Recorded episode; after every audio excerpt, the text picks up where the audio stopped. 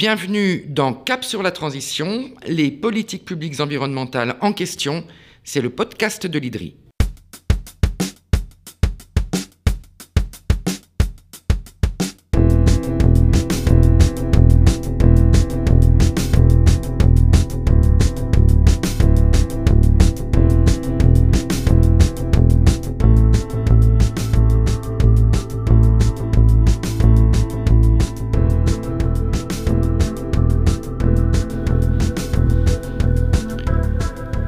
Bonjour, je suis Brigitte Béjean et je dirige la communication de l'IDRI. Bienvenue, bienvenue dans le premier épisode de nos podcasts auxquels nous réfléchissons depuis un moment pour vous montrer que les questions de transition, transition énergétique, transition agroécologique, que les questions de développement sont bien des sujets de politique publique et qu'elles sont souvent complexes. Oui, vous pouvez faire pipi euh, sous la douche ou fermer le robinet en vous lavant les dents. Oui, vous pouvez nettoyer votre boîte mail, mais l'action pour contenir le réchauffement climatique ou faire reculer l'effondrement du monde vivant repose non pas sur les épaules des individus, mais sur des décisions politiques, décisions que les décideurs politiques ou les acteurs économiques prennent ou ne prennent pas.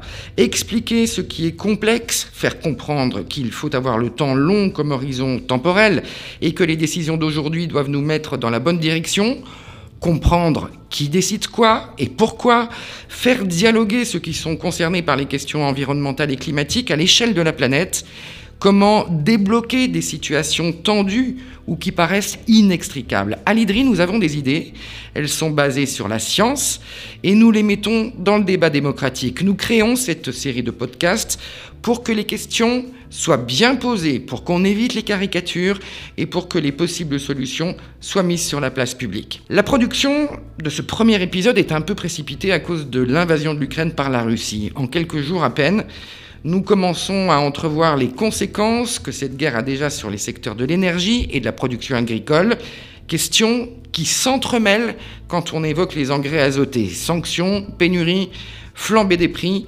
comment se passer du gaz russe? Comment se passer du blé ukrainien? C'est le directeur de l'IDRI, Sébastien Treyer, qui nous éclaire.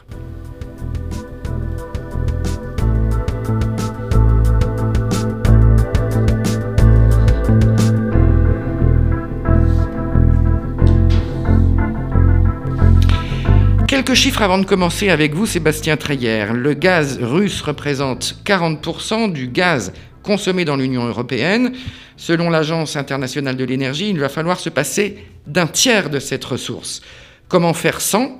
À très court terme, à moyen terme, alors que le prix des énergies s'envole déjà Or, de l'énergie à l'agriculture, il n'y a qu'un pas, car le gaz est utilisé aussi pour produire les engrais azotés utilisés pour les cultures de céréales, pour l'alimentation humaine, ou de protéagineux pour nourrir les animaux d'élevage. Le prix des engrais s'envole depuis des mois. Il a été multiplié par 3 depuis janvier 2021. Le blé d'Ukraine et peut-être même de Russie va-t-il faire défaut à cause de la guerre? Comment nourrir la planète ces prochains mois? Faut-il produire davantage Mais davantage de quoi?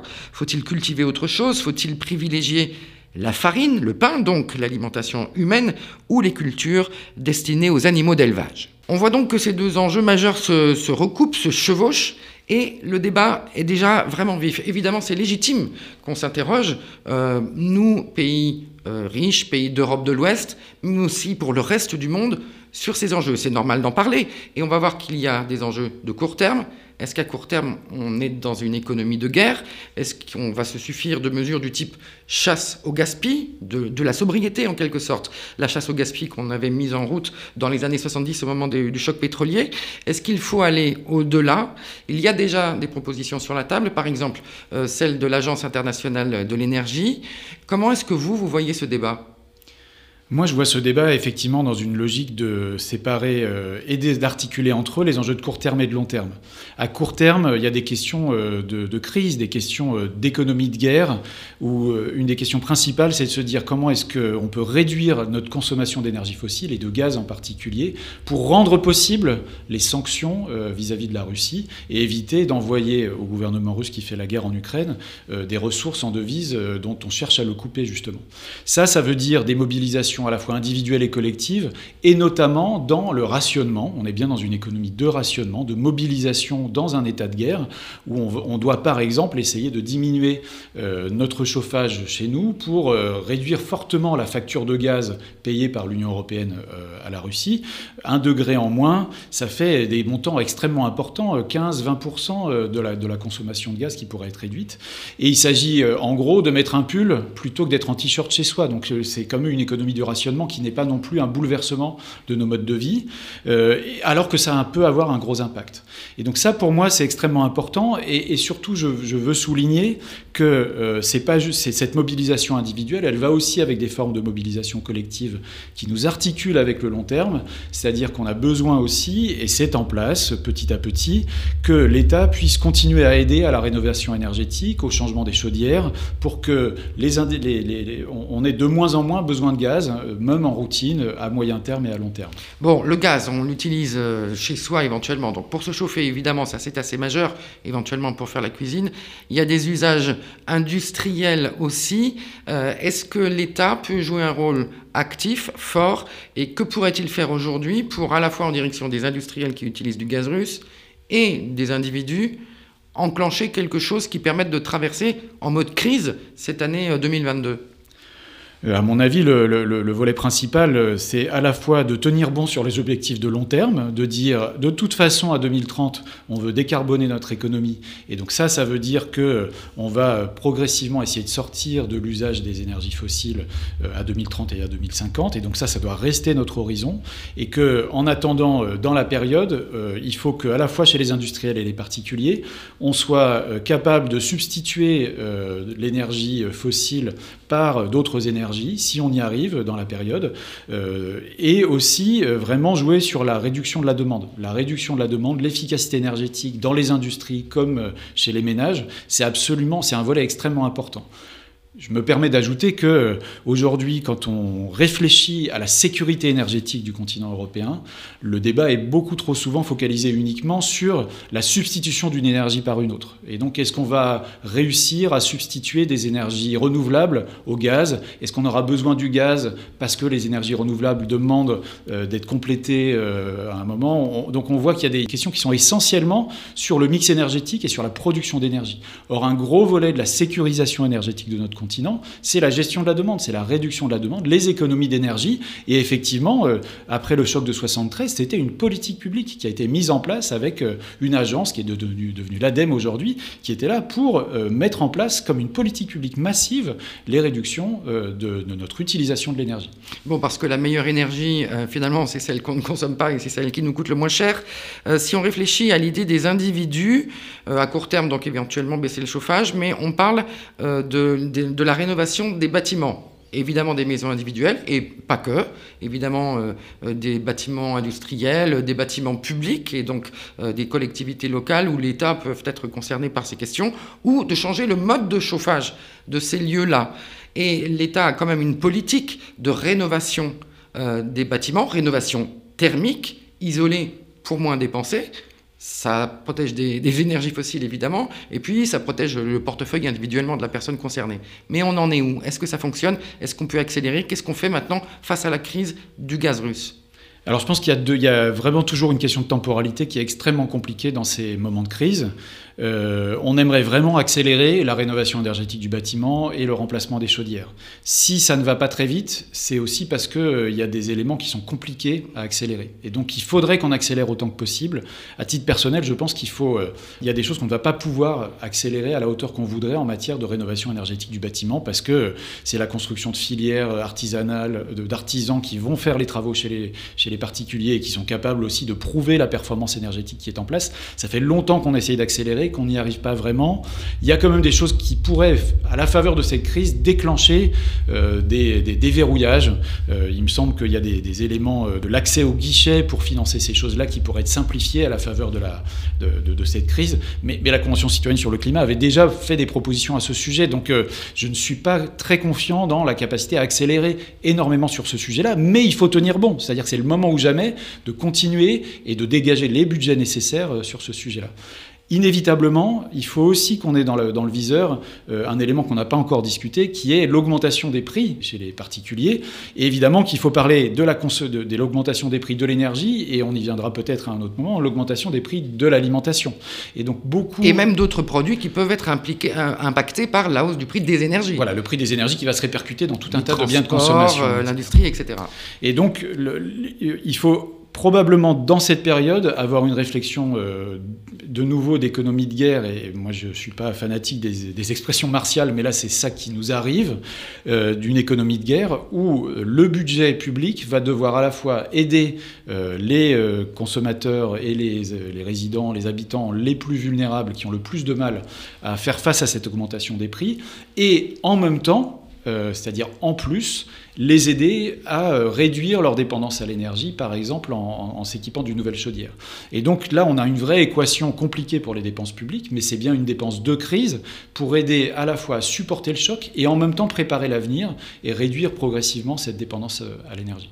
Alors, cette histoire de gaz russe, elle est liée aussi à la question de la production agricole, tout simplement parce qu'on utilise du gaz pour fabriquer des engrais azotés. Ces engrais, on, l'utilise évidemment pour faire pousser euh, des céréales, des oléoprotéagineux, euh, toutes nos, productions euh, céréalières. Et on se rend compte aujourd'hui qu'on a un enjeu de très court terme. Est-ce qu'on va réussir à se nourrir? Est-ce qu'on va réussir à nourrir le monde cette année 2022 si le blé ukrainien et éventuellement le blé russe manquent sur les marchés mondiaux? Et puis, on a aussi des enjeux de, moyen terme, on verra ça après. Mais d'abord, à très court terme, est-ce que la question de la sécurité alimentaire pour nous Européens, mais peut-être pour d'autres pays du monde, peut se poser? Si oui, comment on y répond? Alors oui, il y a des questions de, court terme qui sont importantes à cause de l'augmentation du prix euh, sur les marchés euh, mondiaux du blé, euh, mais aussi d'autres céréales. Et notamment lié à la fois à cette anticipation d'une moindre disponibilité euh, des exportations ukrainiennes ou russes, et aussi au fait que le prix du gaz augmentant, le prix des engrais lui-même augmente, et donc ça c'est un des facteurs de production du blé. Donc les deux facteurs sont conjoints et expliquent l'augmentation actuelle des prix du blé. Ça, ça pose des risques assez différents, je pense, selon les régions pour beaucoup de pays du Moyen-Orient et d'Afrique du Nord, l'Égypte en est un exemple très particulier, c'est des importateurs structurels de céréales. Euh, je crois que pour la, région euh, Afrique du Nord, Moyen-Orient, c'est 10% des besoins domestiques qui sont approvisionnés par des importations, dont un cinquième viennent d'Ukraine. C'est donc pas du tout négligeable pour ces pays-là. Et eux vont avoir des vrais problèmes de sécurité alimentaire en, termes de leur capacité à payer pour accéder euh, au blé. Autrement dit, il y aurait du blé, mais il serait très cher éventuellement. Il y aura du blé qui sera très cher aujourd'hui. la question, c'est est-ce que en 2022, en 2023, euh, si jamais on est dans un scénario d'absence des productions ukrainiennes et russes sur les marchés internationaux, à ce moment-là, il y aura des vrais problèmes de disponibilité. Mais pour l'instant, c'est avant tout un problème de prix. Et donc, une des questions qu'on peut se poser, c'est quelles actions on peut entreprendre pour atténuer ces augmentations de prix pour ces pays-là. Euh, et je pense notamment qu'il faudra être très vigilant sur la question des stocks. comment est-ce que l'utilisation des stocks peut aussi faire baisser la tension sur les marchés internationaux? Malheureusement, les stocks ne sont pas en bon état à l'échelle mondiale parce qu'il y a eu plusieurs sécheresse dans des grandes régions productrices. Donc on a un vrai problème de ce côté-là. Pour ce qui est maintenant de nos pays d'Europe de l'Ouest, euh, il y a deux types de questions de nouveau à l'intérieur de nos pays. ceux qui prennent comme un choc frontal l'augmentation euh, du, des prix, euh, des, céréales et des oléoprotéagineux, c'est le secteur de l'élevage qui utilise pas mal de ces productions pour alimenter ces, animaux. Et donc là, là, il y a un vrai enjeu de savoir comment, dans la politique agricole de, de transformation qu'on essaye de mener pour ce secteur de l'élevage, pour l'amener à plus de durabilité et plus de viabilité économique, comment l'aider à surmonter cette crise des prix euh, de l'alimentation du bétail. Et puis pour les plus vulnérables des consommateurs euh, d'alimentation humaine, les, les, Français, euh, les Européens qui sont les plus pauvres, accéder à des denrées de base va probablement devenir plus cher. Et il faut là aussi se poser des questions mais de, sécurité sociale, j'allais dire quasiment, hein, pour utiliser un terme générique et pas notre sécurité sociale en particulier, mais comment aider les plus vulnérables à accéder à une alimentation de qualité et aux denrées de base. Alors à très court terme, certains nous disent bah, il faudrait peut-être planter du blé cette année sur des surfaces qu'on n'utilise pas d'habitude. Il y a un certain nombre de surfaces, entre 4 et 7 qui sont en jachère, qui sont souvent des sols de pas très bonne qualité, mais qu'on laisse euh, vivants, notamment pour protéger la biodiversité, évidemment, qui peut, qui peut s'y développer. Donc ça a un intérêt écologique majeur. Et certains commencent à nous dire, oui, mais cette année, il faudrait peut-être qu'on y plante des céréales.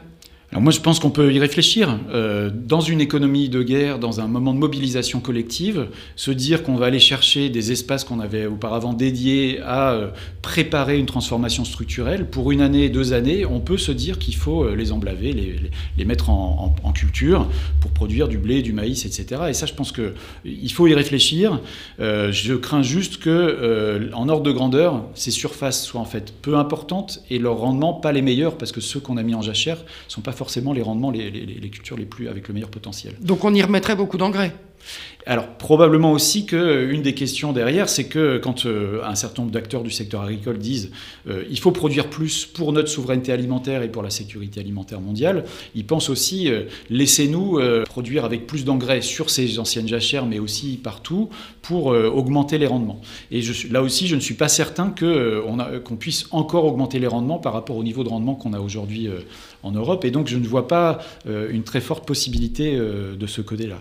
Peut-être qu'une autre euh, chose à explorer, c'est qu'en fait, en Europe de l'Ouest, plus que la moitié de notre production végétale va nourrir les animaux. Et donc, euh, d'une certaine manière, il faudrait qu'on réfléchisse, mais on ne peut pas complètement euh, changer ces choses-là du jour d'une année à l'autre, qu'on réfléchisse à est-ce qu'en situation de crise, il faut essayer de, détourner une partie de l'alimentation animale ou des, des, surfaces qui sont en alimentation animale pour produire pour l'alimentation humaine. Ouvrons ces options, mais cependant, il ne faut pas insulter le long terme. C'est-à-dire que ces éléments euh, de changement, de crise, doivent quand même euh, être rendus le plus cohérent possible par rapport à des objectifs de long terme du pacte vert euh, européen pour la pacte vert européen, le, Green Deal, qui sont extrêmement importants aussi en matière de sécurité. Précisément en ce moment, ceux qui nous disent attention, la sécurité alimentaire peut être en danger, il faut produire plus. Euh, disent aussi euh, les normes environnementales que l'Europe veut nous mettre à horizon de 2030 ne sont pas une bonne idée, il faut donc les abandonner.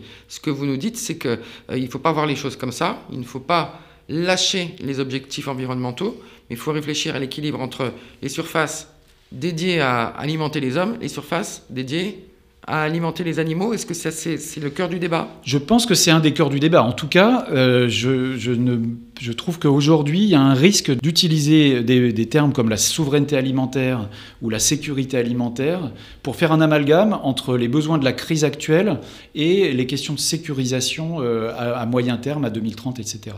Si on se projette à 2030, le projet euh, de la Farm to Fork, la stratégie de la fourche, de la ferme à la fourchette qui fait partie du pacte vert européen, le Green Deal, c'est de réduire euh, l'utilisation des engrais azotés. Et donc ça c'est bon en matière de réduction de la dépendance au gaz russe, c'est de réduire la dépendance aux pesticides et ce faisant donc de rediversifier nos rotations et donc de réintroduire aussi des éléments qui peuvent se substituer aux engrais. Donc on continue des choses qui sont systémiques et bénéfiques entre elles, avec des co-bénéfices entre elles.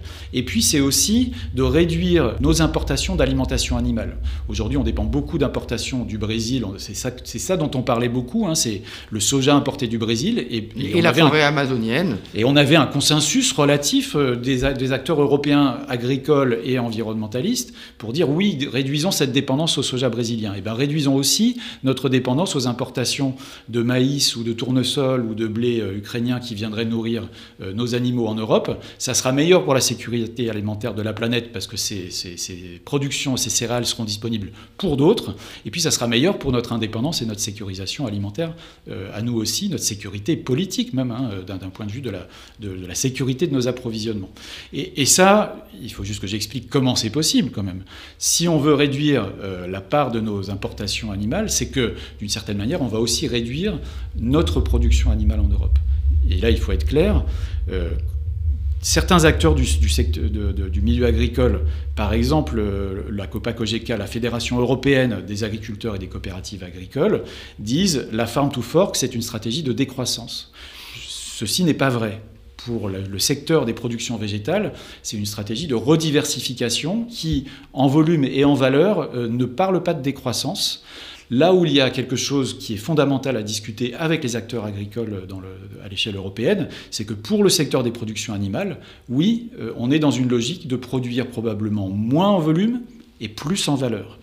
C'est important pour la viabilité économique de ce secteur qui, de toute façon, dans la compétition mondiale, euh, a besoin de chercher plutôt une stratégie par la valeur que par les volumes. Et puis, c'est aussi là qu'on trouve les marges de manœuvre pour réduire la quantité de, production végétale qui vient nourrir les animaux. Alors, viabilité économique, mais il y a aussi quand même, on peut le rappeler, des arguments pour lesquels l'Europe a mis euh, cette stratégie de moyen terme sur la table. Il y a des gains en qualité des eaux de nos rivières, euh, en qualité de la biodiversité et en réduction des gaz à effet de serre. Tout ça, ce sont des objectifs qu'il ne faudrait pas lâcher et pour lesquels on peut même faire de la recherche d'ailleurs. Oui, tout à fait. Je, effectivement, c'est assez paradoxal. Euh, en travaillant à l'IDRI, j'ai surtout insisté ici sur les, le fait que euh, les objectifs du Green Deal en matière agricole étaient euh, très convergents avec une logique de sécurisation au sens... En quantité et économique. voilà, économique et sécurisation, la, la, la, la, sécurité stratégique de notre continent et aussi sécurité alimentaire du monde. Que tout ça était compatible. Mais effectivement, une des raisons pour lesquelles on a créé cet objectif de Green Deal, c'est aussi d'être le premier continent à prendre au sérieux la transformation écologique qui est nécessaire aussi si on veut euh, éviter que le climat se dégrade à des niveaux qui soient insupportables pour l'humanité dans son ensemble et que la biodiversité se dégrade à des niveaux qui soient insupportables aussi pour euh, l'humanité dans son ensemble. Et donc c'est bien ces bénéfices-là qu'on essaye d'avoir et c'est très important de, les garder comme une ligne de mire euh, qui, qui, est la raison pour laquelle on fait cette transformation structurelle du système agricole. Et je voudrais qu'on ait maintenant un mot de conclusion. Vous nous parlez de d'une période de très court terme, 2022 ou 2023, où sur l'énergie, sur l'alimentation, on va peut-être être amené à prendre des mesures bah, de rationnement, de changement d'habitude, parfois brutaux, ou de type économie de guerre, ou de type mesures d'urgence, peut-être du charbon ici, ou du blé là qu'on va remettre sur certaines surfaces. Mais vous, vous pensez que euh, vraiment il ne faut pas perdre de vue les objectifs de moyen terme oui, pour moi, euh, il est possible de déroger à certaines des trajectoires qu'on avait envisagées pour transformer euh, le continent jusqu'à 2030, parce que c'est la guerre, et comme vous le disiez, euh, à un moment, s'il faut utiliser du charbon plutôt que d'importer du gaz naturel liquéfié, qui en fait risque d'avoir une, empreinte carbone plus importante, faisons les calculs. Et donc, c'est une période de crise. Mais évitons de mettre en place des investissements qui, eux, nous bloqueraient, nous verrouilleraient dans une, dans une dépendance à un certain nombre de, de ces énergies. Et donc peut-être oui du charbon, mais pas si ça nous verrouille sur du long terme. Et de la même manière, si on peut en profiter pour aider euh, des usagers individuels, des petites entreprises agricoles ou un particulier à accéder à une énergie moins chère ou à une moindre utilisation de l'énergie par une pompe à chaleur plutôt qu'une chaudière à gaz, à ce moment-là, on prépare aussi le futur. Mais euh, la priorité, c'est quand même gérer la crise. Ensuite, évitons les, les verrouillages et préparons le long terme dès qu'on y arrive. Merci beaucoup Sébastien Treyer. Si vous voulez euh, réagir à ce podcast, si vous avez des suggestions, si vous avez des critiques, des idées, vous pouvez nous retrouver sur le compte Twitter de l'IDRI, I2DRI, ou sur notre compte LinkedIn. Merci à toute l'équipe com de l'IDRI, à Louis Piussan qui m'a aidé à préparer cet épisode. La musique de notre générique est également faite maison par Pierre Barthélémy.